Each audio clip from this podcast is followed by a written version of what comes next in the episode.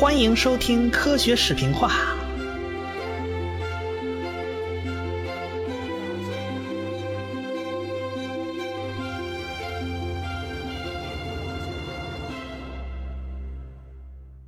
到二零一零年啊，统一以后的联邦德国啊，终于把一笔欠了九十二年的债给还清了。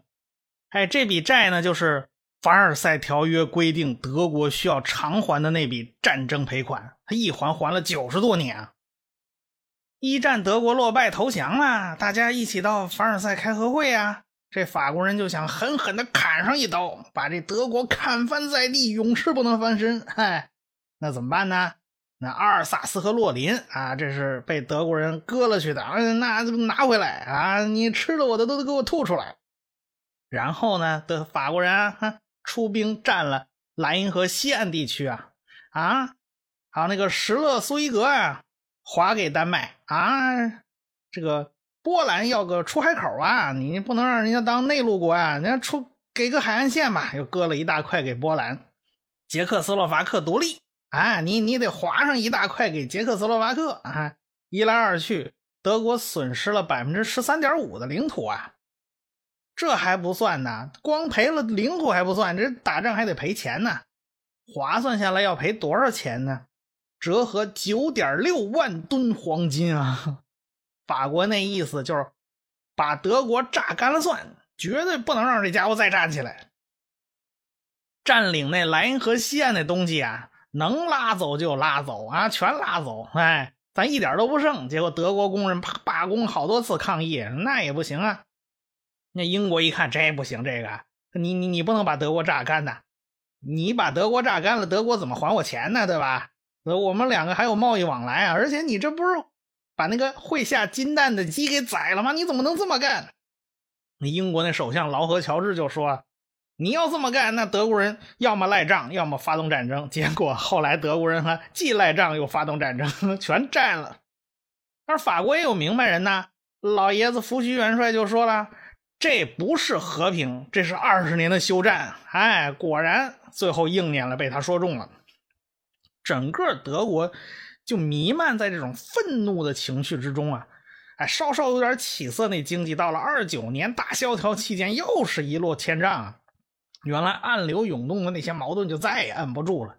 年景不好，大家都是一肚子火。你想嘛，哎，有人就想啊，为什么我辛辛苦苦的干活，就挣不到几个钱呢？而且物价还在涨啊！啊，现在倒好，我干脆失业了。这这这，我没活干，我怎么生活呀？大批人失业，那中产阶级尤其不爽啊！好不容易刚刚过上小康生活，怎么地要回回到 N 年以前呢？那那我这点这点家底儿不全赔进去了？那整个德国是党派林立啊，无数政政党都有这种活动啊，双方呢在竞选期间打架也是常见的事儿。要不要那冲锋队干嘛用呢？就闹得跟黑社会团伙火拼似的。希特勒参加那纳粹党当年也是个小党啊，但是希特勒这人特能忽悠，特能吹，反正吹牛皮也不上税嘛你。啊，你不喜欢失业啊？那好，我就承诺充分就业啊，大家都有工作。你不喜欢大资本家，那没关系啊，我这党不叫国家社会主义工人党吗？反正老百姓想听什么他就说啥。哎，他也不知道哪根筋搭错了。他一九二三年，他就在。慕尼黑的一家啤酒馆的发动政变了，号称要推翻政府。他拉着二十五个人对着房顶，嘡嘡开了几枪，就打算闹革命。没多长时间就被人家警察给拿下了。希特勒就为此坐牢啊，在牢里面他就写了一本自传，叫《我的奋斗》。其实这本书哪是什么自传呢？他对自己提的就一很少很少，基本上不怎么提。他大部分都是在讲啊。这个世界应该是怎么怎么怎么怎么样的？我们德国人应该怎么怎么怎么怎么样啊？凡尔赛合约，我们德国太憋屈了啊！一定是有坏人闹的，谁是坏人？当然就是犹太人了，对吧？他搞政变还拉了一个前朝遗老啊前来助阵，那就是鲁登道夫将军。这在前朝帝国的时候，他当的是军需总监。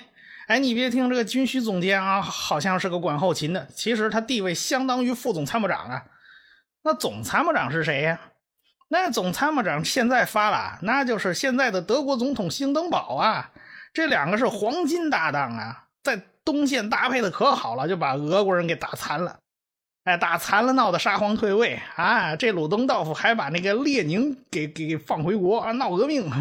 后来俄国就签了布列斯特合约，嗯，俄国就丢了三十多万平方公里的地盘。要知道，俄国人是领土控啊！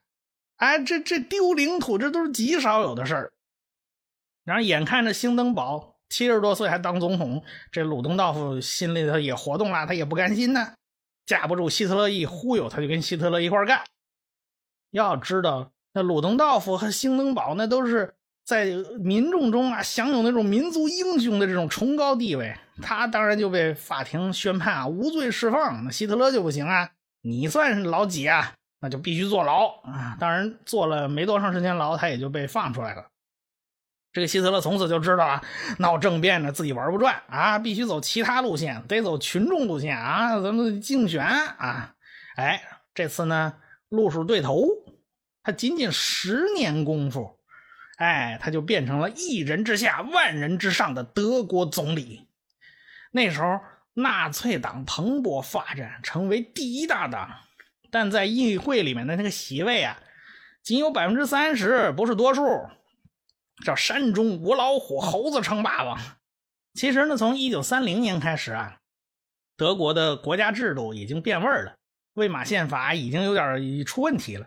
好几个总理呢，都是德国总统兴登堡钦点的，这也是魏玛宪法一个漏洞啊。就是说，特殊时期啊，总统说了算，然后就那好办啦，那军官团啦、大资本家啦、一帮子政客密室里一商量，咱让谁上？啊，啊这咱就让希特勒上吧！啊，对对，到三三年，这兴登堡就正式任命希特勒当总理。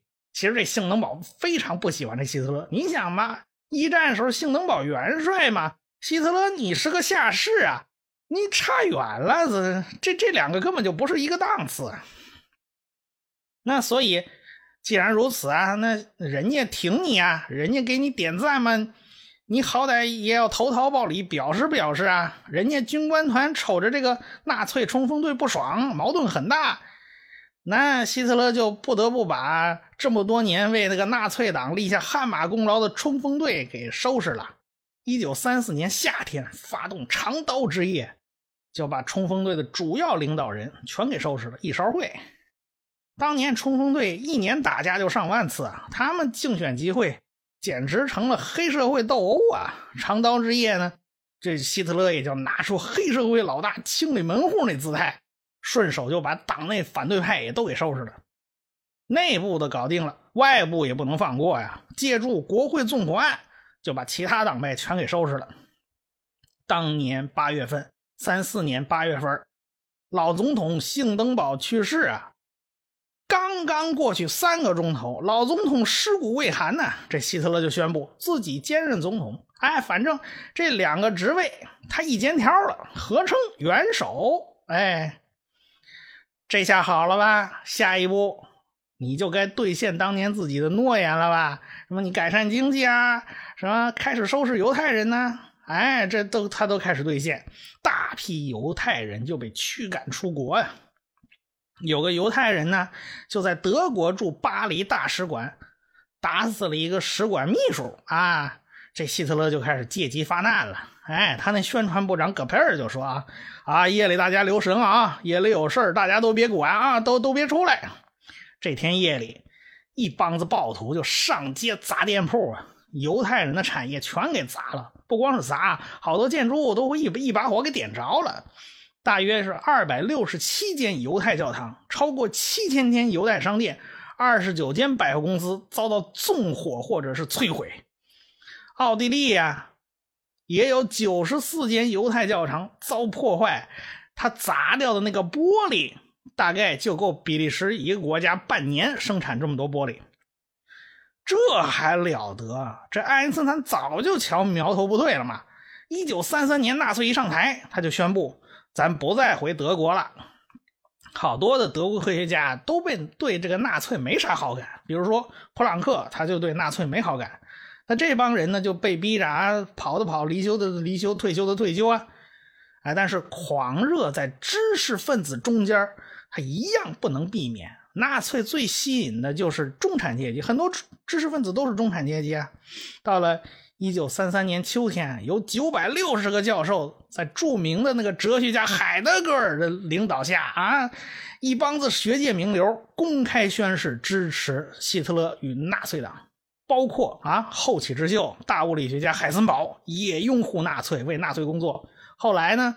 他还参加了纳粹的那个原子弹研制工程，但是他犯了一个中学生都不会犯的低级错误，乃至都好郁闷了一辈子，就为这件事儿，他们德国就没把原子弹给研制出来。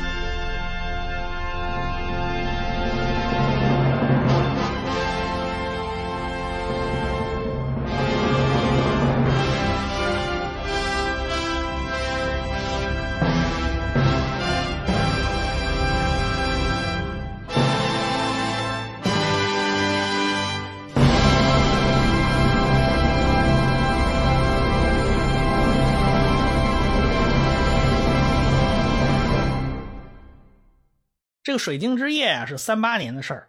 自那以后呢，这个犹太人就一天比一天苦啊。到一九三九年，这德国就并吞了整个捷克斯洛伐克，紧接着就突袭波兰，第二次世界大战就开打了。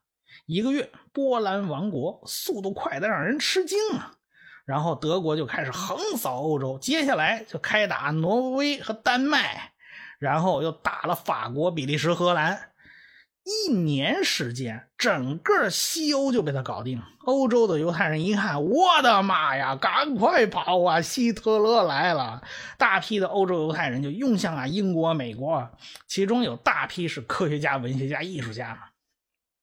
丹麦一被占领啊，有一个科学家脑袋就开始冒汗了。谁呀？波尔啊！要知道，好多犹太科学家。都在哥本哈根来避难了，这简直成了德国科学家逃跑的必经之路。咱们举个例子啊，这个氢弹之父叫爱德华·泰勒，哎，那就是1933年犹太人援助委员会的帮助下呀，离开德国，在英国待了一阵子，然后呢，他就跑到哥本哈根的波尔那儿，两个人一块搞研究啊，然后两年以后去了美国，好多人都是在波尔这儿当中转站。当然了，丹麦被占领之后啊，日子就不好过了。但是波尔不想走，他总觉得留下来以后能干点啥。好多人啊发邀请函、打电话叫他赶快走，他就是不走。期间啊，海森堡还在哥本哈根来见了波尔一次。海森堡是支持纳粹的，两个人谈的不欢而散。多年的这个同事的情谊啊，也受了影响啊。这波尔就帮助丹麦籍的大批犹太人。逃了出去，而且呢，几乎就这这丹麦籍的犹太人全跑光了，这他们就免于被送进毒气室。这纳粹当然就不能放过这波尔。大概一九四三年，哎，在抵抗组织的帮助下呢，这波尔就逃到了瑞典。你快跑啊！不跑，那纳粹要抓你。瑞典是中立国啊，跟英国还有秘密的来往。这波尔呢，又逃往英国，据说是。一架文式轻型轰炸机带着波尔就飞到英国，途中这波尔还晕过去了，因为他没戴氧气面罩，他脑袋大塞不进去。据说啊，还有一种说法呢，是他藏在炸弹舱里面被带到英国去的。要是飞行员不小心摁错了按钮，他就被当炸弹给扔出去了。有个传说呢，就是当年波尔跑的时候呢，他那诺贝尔金质奖章不好带啊，他就放在自己实验室的一瓶王水里面给化掉了。要知道，王水是能够溶解金子的。后来他回到哥本哈根的实验室啊，一看这瓶强酸好像没人动过啊，这东西没人敢动了，动一动烧得慌。他就拿一块铜啊，置换出了金子，然后重新铸了一块金质奖章。其实这个故事呢是很有问题的，波尔从来也没这么干过。虽然他从丹麦逃出来，他逃的特别狼狈，但也不至于奖章都不带走。这事儿呢，其实另有其人。哎，事实上，分别是一九一四年发现 X 射线衍射现象，哎，还有那个一九二五年获得诺贝尔物理学奖的那个德国物理学家冯劳厄和弗兰克两个人，他们把奖章交给波尔的实验室代为保管，以免呢是万一搜捕把他们俩抓了去。因为他们俩都反对纳粹啊，而而且那弗兰克还是犹太人，他们很早就离开了德国，一九三三年离开德国到美国避难了。但是他们俩奖章就留在这儿了。到了一九四三年啊，那纳粹警察经常来搜啊，为了避免被纳粹警察给搜走了，结果是匈牙利的辐射化学家呢，赫维西用这个王水把两个人的奖章给溶解了。这不是他俩自己干的，他俩自己估计也舍不得。然后。这瓶水呢，就放在波尔实验室那架子上。就是这事儿是发生在呃波尔的实验室，但不是波尔干的。到了二战以后呢，哎，他们又把黄金重新给置换出来，交给诺贝尔奖委员会。哎，后者呢拿这些金子重新铸造了奖章，而且发还了这两个人，就不是波尔干的。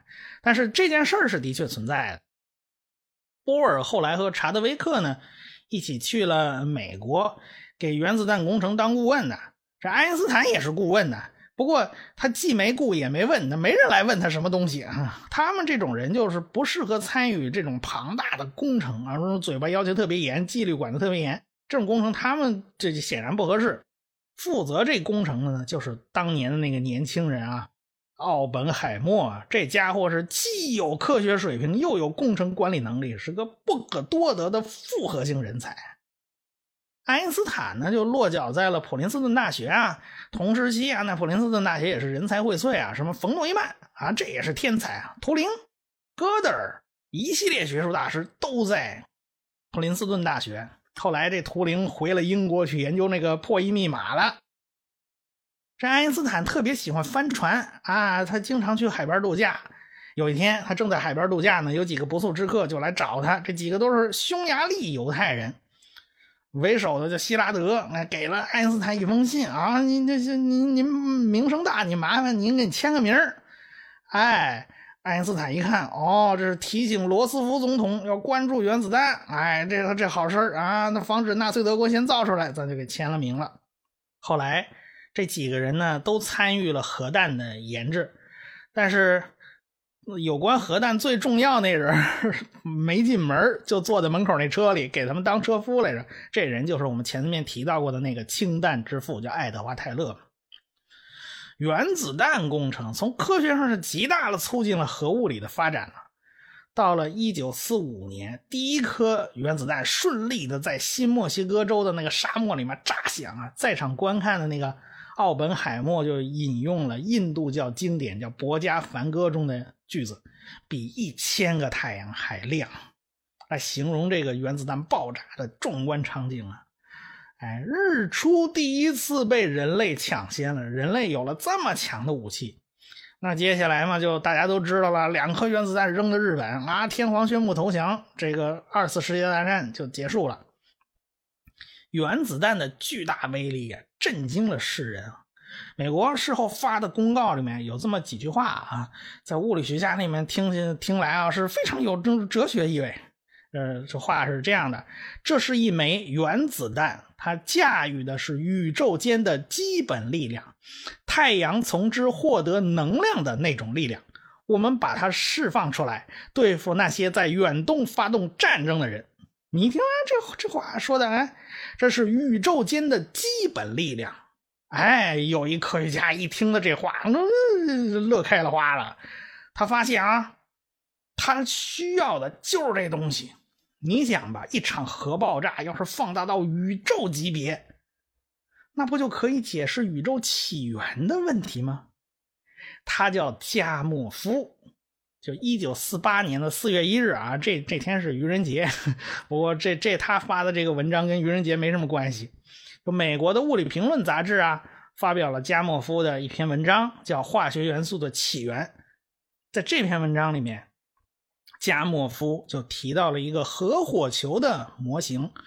他就说啊，宇宙早期那是个温度非常高的状态，这个原始的火球砰的一下就炸开了。啊，不断的膨胀就形成了我们今天所见到的这个宇宙。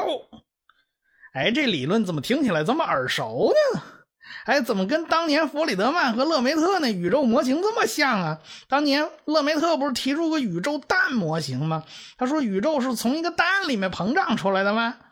不过他当时计算，这宇宙蛋大概有三十个太阳那么大啊。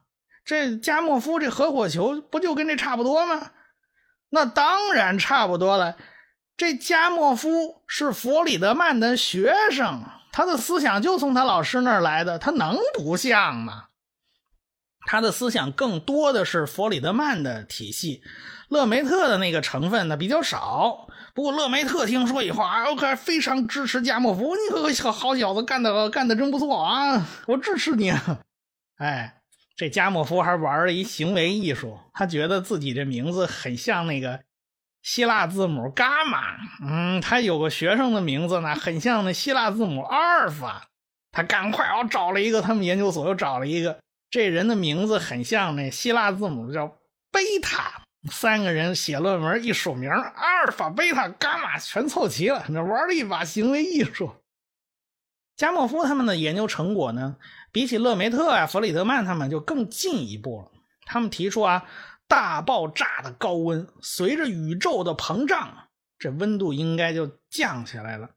但是宇宙的温度啊，一定不会降到零的，对吧？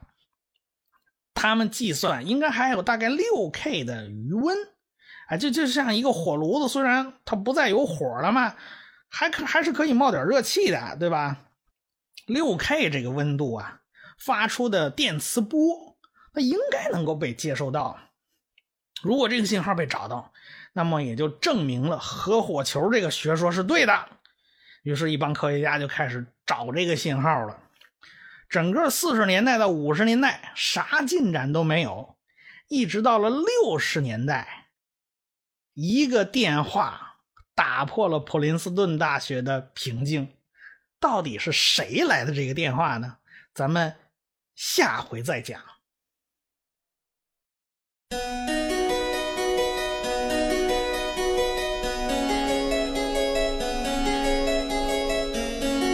科学史评话的公众微信号已经开通了，只要你搜索“科学史评话”，然后再找那个一把扇子图标，点击以后添加就可以了。